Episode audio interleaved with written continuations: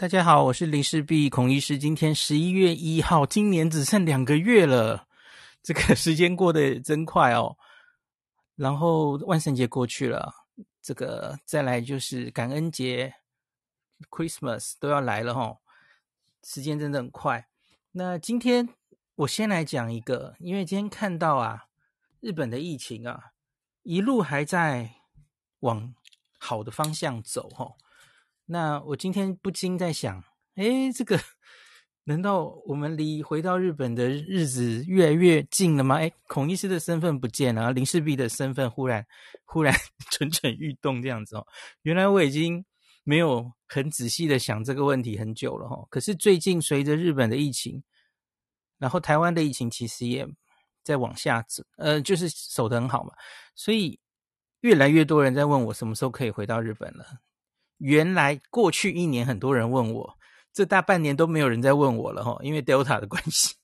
那可是现在又开始了哈，就如同国外现在如火如荼在讨论疫苗护照一样。那所以来，我们先看一下日本的疫情，然后我们来再再来讲到我看到的，我觉得日本什么时候可能会开放国际旅游？我当然也去打听了一下哈。那最后我会讲一下台湾。那台湾什么时候可以呃考期末考？这其实对我来说是一样的问题，因为考期末考的意思就是我们已经打这个要与病毒共存，然后可能要回到跟国国外可以接轨。那你一定要达到某一个条件，呃，对不起，不是某一个，是很多条件，我们才敢踏上这条路嘛。那所以。就是考期末考的时候，我们才有可能恢复一般旅游，才可能缩减从日本进台湾的隔离天数。那所以到底要达到什么条件？这是我今天想要试着论述的哦。那我觉得这个没有标准答案，这只是抛出我现在个人心里的想法。我们要怎么样？我我们都知道现在要赶快拼疫苗覆盖率，可是问题是要有什么条件我们才敢开呢？而且是全民要有共识哦！你要一些人已经习惯于每天都在清零，然后把病病毒挡在外面，然后整天就在叫三加十一是破口的这些人，忽然一变，你要说，诶，那我们回国不用隔离那么久了，就是你不能用破口来形容它了，因为你已经在疫苗之下，然后你让它重症率就是比较低，你已经准备接纳这个病毒就是会在社会中流通。那个整个思想、防疫的心态、民众的心态，然后我们中央整个防疫的心态，全部都是转过来的，才可能去，才可能去考期末考。那这个到底还有多久？好，这是我今天要讲的哈。我们先看一下今天的日本疫情哈。东京今天只有九例，各位同学。其实，哎，no，哎，Joel 如何如何？我给你打一个叉，因为刚刚最新的消息。好，请说，请说。日本的话，他们现在呢，本来那个打完疫苗之后进到日本的话，商务商务签证，嗯，它本身的话其实是呃要隔离十天，嗯嗯。那呃，刚刚最新的宣布是说，现在隔离只要三天，就是只要有打过疫苗，隔离三天，嗯，这是刚刚最新的消息。我是上来给你补充这个讯息而已。呃，所以 Business Track 已经要恢复了吗？呃，现在就是 Business Track，就是今天你只要是有打完完整接种完两剂疫苗的话，uh huh, uh huh. 隔离是三天，就已经从过去的十天缩短为变三天这样子。OK，对可是有一阵子，从去年的 Alpha 的时候开始，是 Business Track 都都暂停，对不对？外国人基本上是进不去的嘛。完蛋了，九月有听不到？哦，有有有有听到有听到，嗯嗯。对对对，那个对，有一段时间其的确是没办法进去。哼哼哼，对对对。那现在恢复了吗？他现在因为根据现在日经新闻最新的报道，嗯嗯嗯，短期的 business 的签证入呃进呃进入的话，那今天只要能够提供就是呃完整的接种证明的话，嗯、就可以把它变成是从十天缩短为三天。那这个部分的话，在呃这个本周内，就是自民党。他们将会呃发表。那对于就是观光客的部分的话，呃，在这一次还是属于对象外，也就是目前的话还没有考虑观光客的部分。但是很明显的，他们现在等于说是要降低，就是有关于商务旅商务旅游的这个部分，商务签证的这个部分，就是说短期签证。那这个部分的话，那看起来已经是逐逐步要放宽当中。那最主要的一个原因，应该也是因为他们现在缺了很多的外国劳动力。OK OK，对，那所以他们现在在做这件事情。那如果现在从呃十天缩短为三天的话，那接下来会是怎么样？我觉得还是可以看，但是相对就像你刚刚所讲的，因为接下来就变成是对应国，也就是说像台湾的话，接下来会怎么样的一个处置，这就是另外一个一个论述了。对。好，感谢 Joel，谢谢。先，先讲了，就是日本的这个选举刚结束嘛，我觉得他到目前为止新手上之下，没有疫情明明控制的不错，可是没有今天以前呐、啊，没有传出边境管制要改变，纯粹就是因为他们在忙选举啊，他们没有时间搞这个。我也是这么觉得。对，所以今天哎，时间很快哈、哦，马上就有风声传出来。自民党又获大胜，所以说这就可以好好的好整以暇。对，所以同样是自民党，我觉得他大概跟去年十月的那一套可能不会差太多了哈。那我们现在就来讲今天的疫情状况哈。东京今天东京今天只有九例耶，下了两位数字哦，变成个位数字。那上次东京只有个位数确诊，已经是。二零二零年五月三十一了，你看这是多久以前哦？那七日平均每日新增案例是二十三点四。那当然我们知道星期一本来可能就会比较少了哈，因为那个做的检查的人数比较少的关系。那可是你一整年一整年它也没有掉到九例以下过哦，所以真的是有一定的意义啊。那不只是东京哦，大阪今天也只有七例。那大阪上次个位数也是二零二零年七月的事啦，都是很久以前的事。那整个日本呢？整个日本今天只有八十六例，下一百例哦。上次两位数的感染已经是二零二零年六月二十七，所以这是整个日本的疫情都在往下降温哦。那我常常跟大家讲的，东京七日的平均检查阳性率现在已经掉到零点四 percent。你没有听错，零点四，诶，这超低的，好不好？那日本的各都道府县其实都已经掉到最高，就只有一点二，大家都掉到一点二以下，那很多在零点四、零点三的，哦，零点七的这样。那日本至少接种一剂的疫苗的人达到全人口的七十七 percent，那两剂是七十二，哦，很高哦。那我常跟大家讲的哈，老人家打的打好打满哦，六十五岁以上日本高龄者哦，至少接种一剂是九十一点六 percent，九十一点六，两剂九十点七哈。那这两天有一个大概已经很多人都在问我了哈，就是共同社、共同通信社出了一个报道，他说那个国立遗传研究研究所跟新系大学哈。那有一个研究团队指出，哦，为什么 Delta 这次会这个疫情趋缓了？他的标题说这个 Delta 自爆啊，自己爆掉了。他说可能是负责修复 Delta 变异株的这个基因突变，其中有一个酵素啊，那个酵素突变掉了，变成没效了，所以它失去了自我修复的能力，因此它就自动消灭了。那可是这个东西，哈，我这两天就一直找。因为它只是在一个会议上哦，有有报告，可是我没有看到它完整的内容。那所以因此我我我只看目前新闻披露的的那个，我觉得他我我看不太懂为什么他可以做这样的推论，然后他到底有多少证据说这句话哦？所以我个人觉得大家不用太在意了哈。那个目前是一个还没有完整发表的东西。我们等他发表出来，我们再看他写什么，再评论都不迟了哦。那罗一钧今天在记者会也有被问到这一题嘛？哦，他他当然也是说等到看到报告再 分析了哦。那他自己是有推断了哦，说一般来说，疫情之所以获得控制，通常就是两件事啊，一个是疫苗含盖率提高，不然就是落实防疫措施。那我觉得日本以这几波看起来，我觉得明显是前者吧，因为后者其实他们反而是面临一个瓶颈，大家都已经有点麻木了，有点累了哦，所以我觉得明显是前者啊，吼。那是否跟 Delta 自我毁灭有关？我个人不太相信哈。那我这里也可以补充啊，我可以补充一下哦。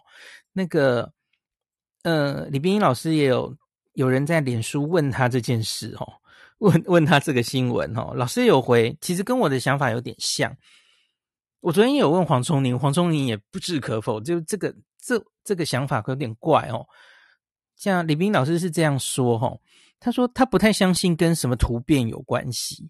他说：“病毒突变，哦，如果突变到有碍生存的话，哦，它应该会被淘汰，而不会变成主要的流行病毒株。这是进化论的基本原则。那所以我觉得，对老师这里当然也有呃时序上的问题，然后因为我觉得那个日本学者的意思应该可能是，首先 Delta 流行变成主流病毒株，可是继续突变下去，吼，诶。”他他自己有一个那个酶，然后那个酶会让他自我毁灭。那可是就如同李医师说的嘛，吼，那假如 Delta 已经传遍了之后，其中有一些人这样突变的话，那那一些人应该就消灭了嘛？因为我我们有跟大家讲过，Delta 里面也有好几种，对不对？它它也有好几种这个基因不同突变的，哈，可以各自去命名嘛。有一个叫 Delta Plus 的嘛，吼。那所以，假如其中有一种会自我消灭的话，那它顶多就它消灭啊。Delta 其他还有好多徒子徒孙呢、那就取代它。那那为什么可以解释这个整个下来？完全不知道为什么会这样推论哦，听不懂。好，OK，所以我们看到再说啦。我觉得这个我我不太相信了哈。那另外也常常有人说，为什么同样？这个疫苗打那么多，打那么快，为什么日本疫情的走向跟韩国完全不一样？然后你不是说疫苗有效吗？那新加坡你怎么解释？哦，我个人都有一些解释的方法，可是我我觉得我不一定会对，我给大家讲出来参考一下哈。跟新加坡的对比，是因为你要考虑疫苗打下去的时间，新加坡是很早就很。大家可以去看 Our in Data，你都可以抓出来，就是那个疫苗成长的曲线，吼，施打成长的曲线。新加坡是亚洲数一数二，而且打得非常快，哦，所以因此你可以把它想象成是亚洲的以色列。它因为打的前面，哦，所以因此它已经到了一个时间，最前面打的人呢，他的抗体已经掉下来了，所以因此他会面临那个保护力下降。它的抗体已经不新鲜了哦，保护力下降，抗体下降，所以因此你会有一定程度的突破性感染，还是烧得起来。那我觉得可以这样解释的哈。那就像你去看以色列嘛，以色列或是新加坡，呃，新加坡看不到这个，因为新加坡过去一年其实它根本就是压得好好的。可是你去看以色列。以色列也不是一开始就这样啊！以色列在疫苗很勇猛的打上去的时候，它也是疫情唰就下来了，就跟日本的现在一样啊！你在最新鲜、大家很用力的打疫苗，抗体都冲得很高的时候，总会有一个蜜月期。不管你那时候对付的是 Alpha 或是 Delta 都有效，连 Delta 都有效，它就把你压下来了，这是做得到的。BNT 莫德纳做得到，因为它抗体冲得很高。可是大家不要忘记，我们现在来讲韩国了。韩国施打率差不多，可是为什么你没有在韩国看到唰一下下来？因为韩国有一定程度的人是打 AZ，你不要忘记了。那 AZ 最专精的地方，不是在把抗体冲高，然后让有症状的感染可以最大极限被传被那个压制。那也不是最有利在无症状感染再传给别人嘛？吼，那是 mRNA 抗体冲最高的时候的效果。所以我个人觉得这可以解释这三个国家为什么你会看到不同的走向。吼，那当然我讲的不一定对，因为这不一定跟疫苗本身有关。它它疫情上上下下，一定还有很多别的因素，这个大家可以参考哦。好，那日本疫情现在实在是压得很不错哈、所以我我不禁在想说，那会不会一一路这样控制下去？有没有可能啊？你看台湾现在也控制当然很好嘛，哦，有没有可能日本跟台湾来个薄流模式的旅游泡泡啊？好啦，我知道你不敢从东京、大阪、北海道开始，起码我们可不可以从冲绳？或是一些乡下地方，哦，比方说四国，我们直飞香川如何？哦，不要经过那些大城市，哦，那北陆、东北这样的地方开始，可以吗？这个梦我其实去年就做过了，哦，当然没有成功，哦，好吧，我知道我在做梦啦，可是人总可以有做梦嘛，不然这样撑着不能去日本，很辛苦呢。那我我觉得我真的是比较。这这的确是做梦，因为我觉得不太可能。我来预估一下接下来日本会怎么做哈。因为日本到目前为止，大家知道星期天他们一直都在忙选举，新的首相上来之后，那选举哦，终于昨天出来，自民党还是赢了啦哈。那可是，在选举尘埃落定之前，他们没有打算对防疫或是对整个边境管理有很大的动作。我觉得他们纯粹就是 在忙选举而已啦。那你现在就是多一事不如少一事嘛，吼。那可是从现在开始，我相信他们应该就会开始仔细思考要动了。可能可以大家看一下上面的这个连接，就是去年的这个时候，去年这个是时候是什么时候？就是日本的第二波跟第三波疫情之间，八月到十二月之间，曾经有一段日本疫情也是控制的相对稳定的时候。可其实那时候数字没有现在好看了吼，现在真的是很好看哦，疫苗是有一定的效果的吼。那可是那个时候即使是比较下来，那当时的呃安倍政府他是比较在乎经济，即使后来是换了菅义伟首相吼，他还是比较重视经济，所以很快就推出什么 Go to Go to Eat Go to Travel，然后他也有一路在规划。呃，国外商务的人员的先开商务嘛，吼，可以来这边工作的，或是任何商商务行为的国际交流，吼。那那时候其实都努力过，而我相信从现在开始，这个选举已经结束了，吼，那他们应该会推出商务的放宽，这个是完全可以想象的事了，吼。那可是。可是大家比较担心的是，不是担心了哦，在想的是，那一般旅客怎么怎么样哈？那去年是因为诶开这些观光是商务了哈，那可是没等到再下一步哈，因为再下一步可能就是一般旅客了。可是然后冬天就来了，疫情就来了，所以就没有这个问题哈。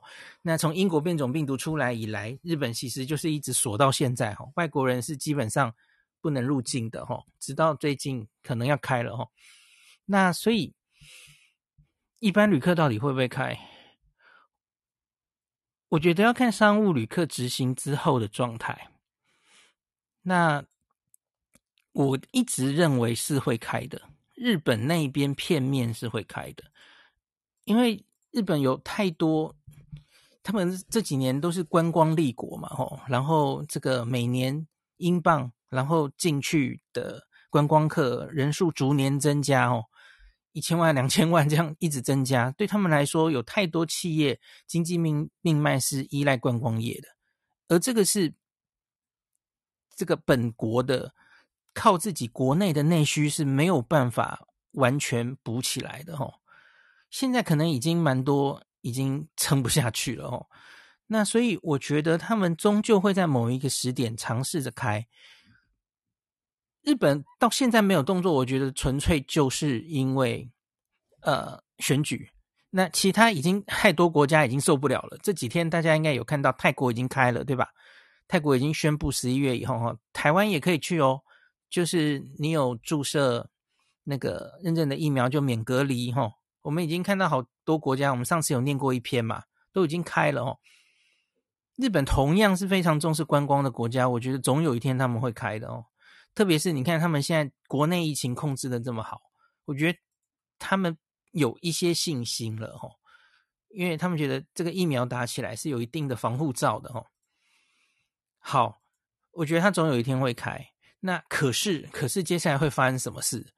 我觉得冬天疫情会再来，他们会遇到以色列那个状况，因为整体抗体会往下降。那这个呢，可能可以用追加剂把它预防，或是让它可能发生的几率变，或是影响程度变低。可是冬天是新冠病毒很容易传播的时候，然后到底那个加强针也不一定大家说打就打，对吧？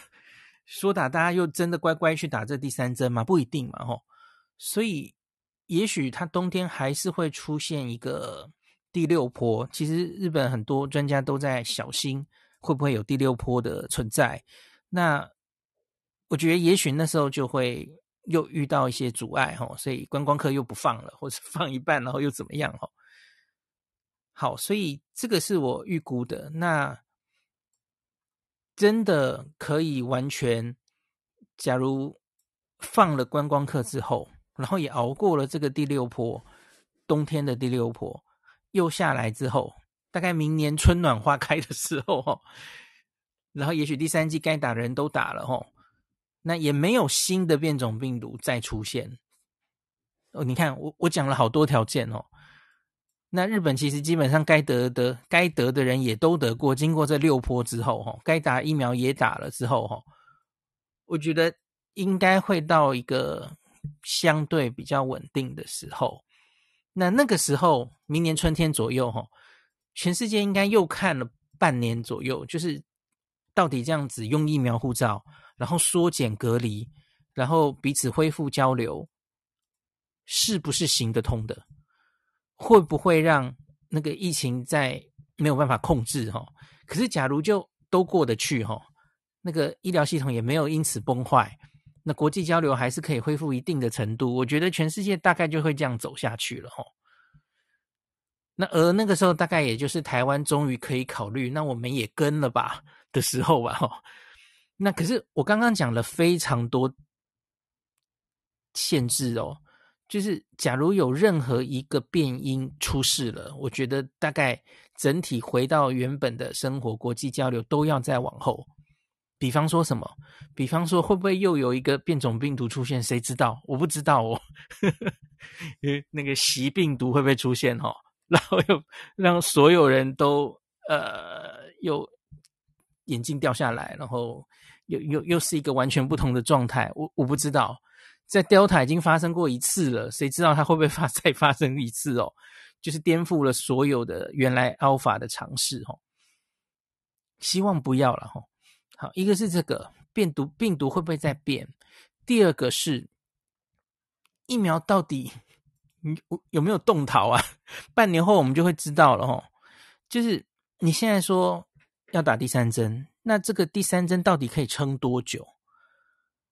第三针会不会让你的免疫就免疫记忆建立的比较好？所以那这个这个跟什么有关系？跟疫苗护照有关系。因为疫苗护照，你不只是考虑什么疫苗，你还要考虑你是多久之前打的疫苗哦。因为你假如最后是呃每半年都要打一次或者怎么样哦，总之会有一个答案了哦，就是疫苗护照这一套逻辑到底是不是行得通的哦，或是根本就不要管它，反正就不管你多久之前打到疫苗，那打疫苗的重点不是防感染。假如大家最后看到的事情是这样，因为你防也防不住，反正不要重症就好。那以后就变成不要逐例通报，你就把它当感冒就是了哦，也不用这样大费周章的在那边检疫，在那边隔离哦，疫调。我觉得最后很可能会走向这样啊，因为它就是变成一个致死率千分之三的病嘛。那你干嘛这么大费周章的在防它哦？好，那时候就没有疫苗护照存在的需要了。那你这个人没打疫苗，那是你自己的问题。你自己在旅游的过程中或怎么样，你会重症，那你是你自己承受后果。可是原来疫苗护照运作的主主要的心态应该是不希望病毒被传进来，对吧？那可是，假如经过了半年的折腾哦，我们就发现，反正这个疫苗防感染的效果就是比较差哦。你不能防止打疫苗的人还是会突破感染，还是会传进来的话，那我觉得就会往完全不要用这种 方式来思考。那时候疫苗护照就会消灭了，反而就是就把它当成就是一个普通病毒就是了哈，致死率稍高的流感病毒，大概是这样想。当然，我们大家都希望等到李明老师说的那天，这个病毒完全弱化，那当然是最好了。可是我不知道会不会等到。好，日本大概讲到这里，那我们回头来讲台湾吧。那台湾到底什么时候可以回到日本旅游？有我刚刚跟你讲的，我预估日本今年冬天会发生的状况哦，我觉得是不可能在这个冬天发生的，因为。第一个，日本应该会先从他们的国内旅游开始哦，刺激内需，然后国内旅游都没有问题，然后他开一些商务旅游哦。那可是，就算他进展到疫情好到哦，他进展到他就开了哦，比方说现在的泰国，他就开你打两剂疫苗哦。我举例来说，他连高端都认了，好不好？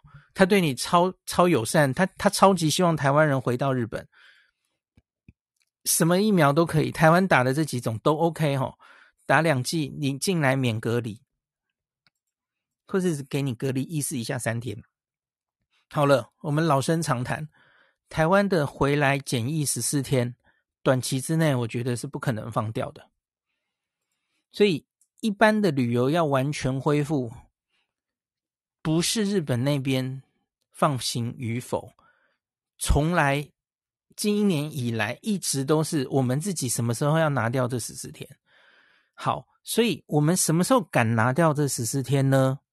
大家可以看一下上面这篇文章哦，我整理的何时才能去日本，何时才能出国旅游。我最后停在一篇，就是阿中今年初的春节之前接受苹果日报的访问。因为那个记者很喜欢去日本，他就直接问阿中：“我们什么时候开可以去日本？”阿中提出一个时间表，他就说：“大概国内疫苗要打六成以上。”那时候没有再讲一剂两剂了吼。他说两六成以上，那大概我们就有一定的保护力，社区有一定的保护力，那我们可能就敢允许让病毒从边境有机会漏进来。那可是因为我们社区有防护网。所以，因此我们就不会那么怕了。然后那个时候可能就可以回国检疫，就不用这么多天了。好，这是我们过年春节的时候，那个时候是 Alpha 英国变种病毒刚刚开始肆虐，那我们大家天真的想法。那那时候大家还常常讲群体免疫哦。然后那时候一片这个觉得，虽然英国变种病毒有点让人担心，可是出来的所有的疫苗临床试验资料。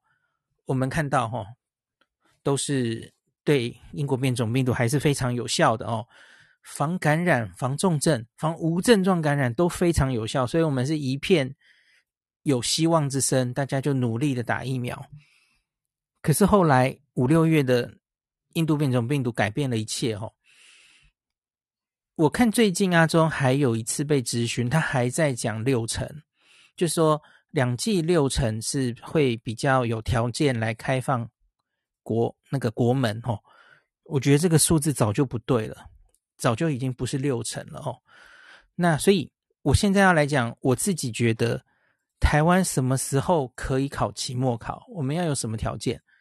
其实这就是我们什么时候可以缩减入境的检疫天数，这是同一个问题。然后 Clubhouse 上有很多朋友，你在。国外，你已经好久没有回台湾来了哦，那你可能都关心这件事哦。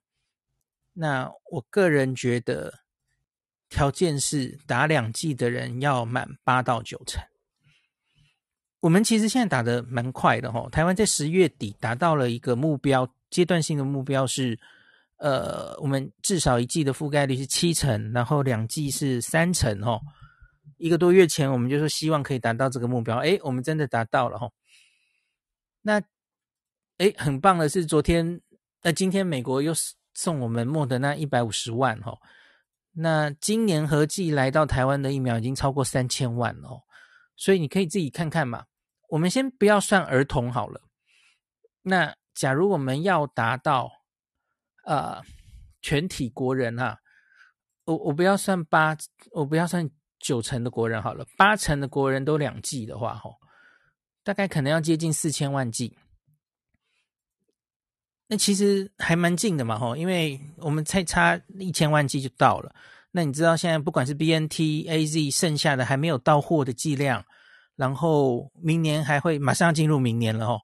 莫德纳我们明年有两千万的剂量，哦，所以我觉得那个更不要说高端，其实也量产看起来现在是没有什么问题。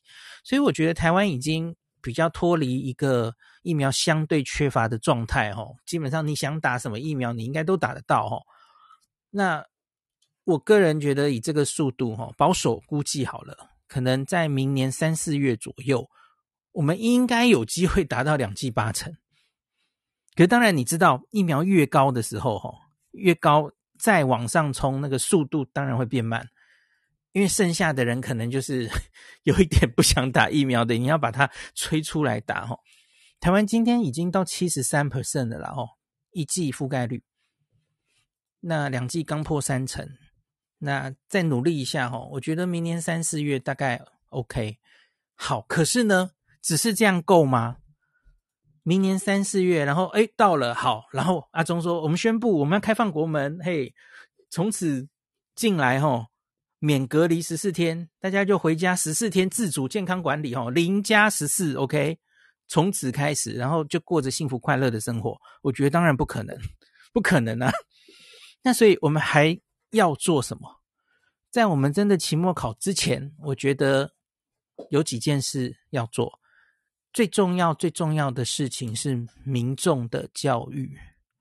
民众要有心态迎向期末考。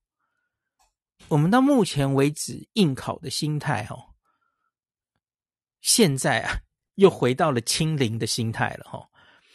然后要把病毒阻绝于境外的心态。哦，然后整天说三加十一是破口，什么是破口？吼，然后那个，可是假如到了真的要期末考的时候，你就是放手让他进来了，所以那时候你全民要对这个病毒的理解要跟现在是完全不一样的。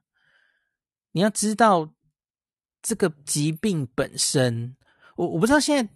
多少人就一直听我的房间人？也许你对疾病本身的认知是比较对的哦。那可是我觉得社会上有很多人，其实他对疾病的了解就停在一年多前，那个病毒刚刚从武汉出来的时候，搞不好还停在肺纤维化的。然后说，哎，现在这过去这一年，又有很多人在说后遗症，后遗症哦，后遗症好多哦，所以就希望根本不要得到它这样哦。这样的心态在台湾现在是好的，就是你你从怕这个病毒，然后造成你的顺从度很高哈。可是你真的要走到最后一步的时候，这是一种阻碍。那我觉得要做到的教育是，我们要用大量的资料，不管是国内的或是国际的资料，说服大家这个疫。在大量施打疫苗之下，这个病毒的致死率是多少？然后你打疫苗之后，就算你再得突破性感染，你后遗症的比例是是多高？吼，那疫苗本身当然还要继续讲了哦，就是疫苗本身的不良反应，然后死亡这些事情，还是要持续跟大家卫教嘛。吼，那最后达到的全民应该要有的心态就是。我们可不可以就把它只当成是一个比较严重的流感？然后我们重点是打完疫苗后，我们就比较不容易重症了。那重点是防重症，所以只要不重症，我们都不需要太惊慌。我们可能连就医或是诊断都不需要。新加坡在这一波期末考的时候，他们。发生的一件事是，他们其实没有太放弃诊断，因为这是很英国也是哦，因为他们其实就是虽然措施放了吼，放松了，然后考期末考了，可是问题是，他们还是希望能掌握这整个疫情的走向嘛，吼，他不希望它崩溃，吼，因此呢，他还是尽量去做检查。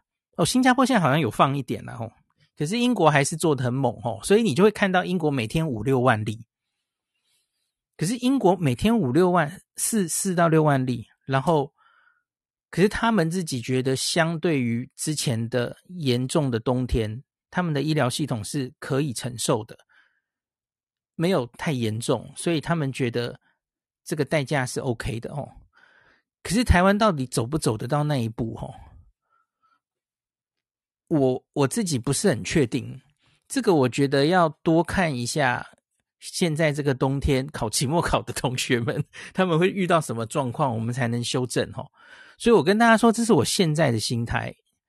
我不知道我心态会不会变吼，因为现在也有很多人一直在拿新加坡的例子，或是在拿哪里的例子，说台湾不可能这样，台湾一定要继续死守下去啊，台湾不可能与病毒共存的吼，然后打疫苗明明还是会爆啊，其实现在蛮多这种悲观的言论，太多了吼。那可是我觉得现在下结论可能都太言之过早了，我们可能需要看过一个冬天。你你才能知道到底新加坡期末考考得好不好？我觉得现在下结论太匆促了。那所以，总之我们要看这些期末考的国家考得怎么样，最后来决定我们应该用什么心态去应考，我们要怎么教育我们的民众？哈，而这个我觉得是最难的，这个比疫苗打起来可能更难。嗯。对，那这个教育心态当然还要有非常好的，就是这也是最近大家一直跟大家喂教的，就是你打了疫苗，你当然还是可能突破性感染，嗯，那那一点都不值得害怕，那是很正常的。那只是你还是有一定的保护哦，就就算再感染，你后续的 long COVID 或是重症率，其实都比完全没打疫苗的人低哦。这个英国的研究已经显示了嘛，吼。所以，这全部都是我觉得民众教育的心态是进入期末考的时候最重要的，反而不是，反而不是国家是怎么防疫的哦。好，那我们还要准备什么？我觉得台湾的做法哦，假如我们呃还很幸运哦，在这个疫苗达到这个全部八成两剂。之前我们就一直守得非常好，我们直接就期末考了，中间没有在期中考了哦，直接期末考的话哦，那我觉得指挥中心会放得非常非常慢，因为他一定要非常小心，他很怕放一半就爆掉哦。那所以我觉得它中间就会有一些相对比较，嗯，他会放得很慢。怎么说？比方说原来是十四加七嘛，他可能就先放成十加四。然后再来七加七哦，然后中间还是得做 PCR 或怎么样哦，他不敢完全放，他想先知道我我假如七天的时候，诶，我我七加七，我只隔离七天，那我会漏掉多少案例？他希望知道，然后每天出国的人数他要估计，那这样子国家是不是能承受？哦，那那个时候当然可能就刚我刚刚说的心态很重要，就是。到那个程度的时候，可能轻症要在家里，就不一定要到医院来哦。这些所有都是卫教哦。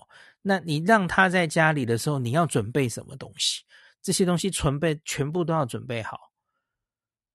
哦，金手指、氧气就不要讲了哦。那呃，金手指就不要讲了，搞不好可能需要有一些什么样的氧气的设备哦。然后你要为叫民众非常清楚，像英国曾经有那种线上诊疗嘛，吼，呃，你要能让这些在家的民众随时可以有就医的管道，然后不会让他还要跑来跑去，哦，然后他发生了什么事情，他他求救无门，他不知道什么样才要叫救护车，哦，哇，这些东西其实想起来真的都是很困难。假如假如因为开放，然后轻症、中症的人这么多，就如同现在的新加坡，那时候到底要怎么卫教？呃，这个想起来其实就头皮发麻哎。好，那所以新加坡教给我们的是，那个时候可能是大量的轻症，因为大量打疫苗之后，重症跟死亡的比例千分之几。可是问题是你开放之后，你还是会分母有很多轻症跟中症的人，这些人要去哪里？你你要怎么样给他们喂教？嗯，要准备什么东西给他们？他们你你没弄好的话，他们会瘫痪掉急诊跟门诊的。那这些人是不是还是得隔离，让他在某个地方？我觉得全部都需要先想好哦。好吧，有没有觉得越听越觉得哎，怎么办？好，好像很困难，的确是困难重重啊。所以你你不觉得这些在考期末考的学长姐其实都各自有各自的问题嘛？哦。好，我我目前想到的就是以上这三点，就是疫苗一定要达到一个基本量。那第二个就是民众的卫教，而民众卫教的内容是什么？我觉得这还要很有得想的哦。而这点我觉得最困难。第三点就是要有轻症、中症这么大量的人，国家要有一定的政策来处理他们哦。如轻症在家医疗。或是不要这么恐惧哈，然后怎么样怎么样的哈，呃，想起来就觉得，我觉得可能在明年春天已经是最快的时机了。可是，假如有任何一点变数哈，比方说台湾疫苗没办法如预期打的这么快，病毒又变种了，国外的疫情又相对烧起来了，嗯，我觉得。那我们真的回到日本的时间都会再往后延。我最乐观，大概也只能看到明年春，嗯、春天左右。可是有任何的变数，可能就会往后了吼。好，所以这是我自己想一下，我们接下来要考期末考的话的状况吼，给大家参考一下。今天就讲到这里。